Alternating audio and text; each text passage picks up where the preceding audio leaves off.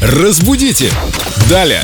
У кого там запланирована уборка? Доброе утро, Юля. Здравствуйте. Доброе утро. Я так понимаю, что у Елены, которая в группе Эльдо Радио ВКонтакте оставила для Юлии вопрос, а разрешается ли применение в русской речи слова «пылесошу» от «пылесосить». Юлия, помогите нам разобраться.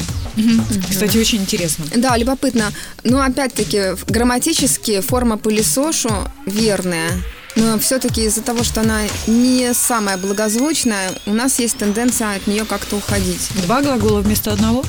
Собираюсь пропылесосить Ну, Как или... вариант. То есть слово Навожу «пылесошу» уборку. Пр- Слово пылесошу, да, грамматически это форма верная. Но опять-таки во многих э, словарях будет сделана пометка, что нераспространенная, там либо затруднительная, либо советуют избегать. Но грамматически, формально это правильно. Хозяйки могут так говорить. Ладно, главное, чтобы Вполне, порядок вполне. был дома, Да. правда? Да, действительно. Боремся с пылью любыми способами. избегаем пылесосов. В том числе и в языке не должно быть никакого мусора. Юль, спасибо, что Спасибо, приходите Юлия. Да, я загляну и еще. проводите генеральную уборку. По-русскому. Разбудите! Далее!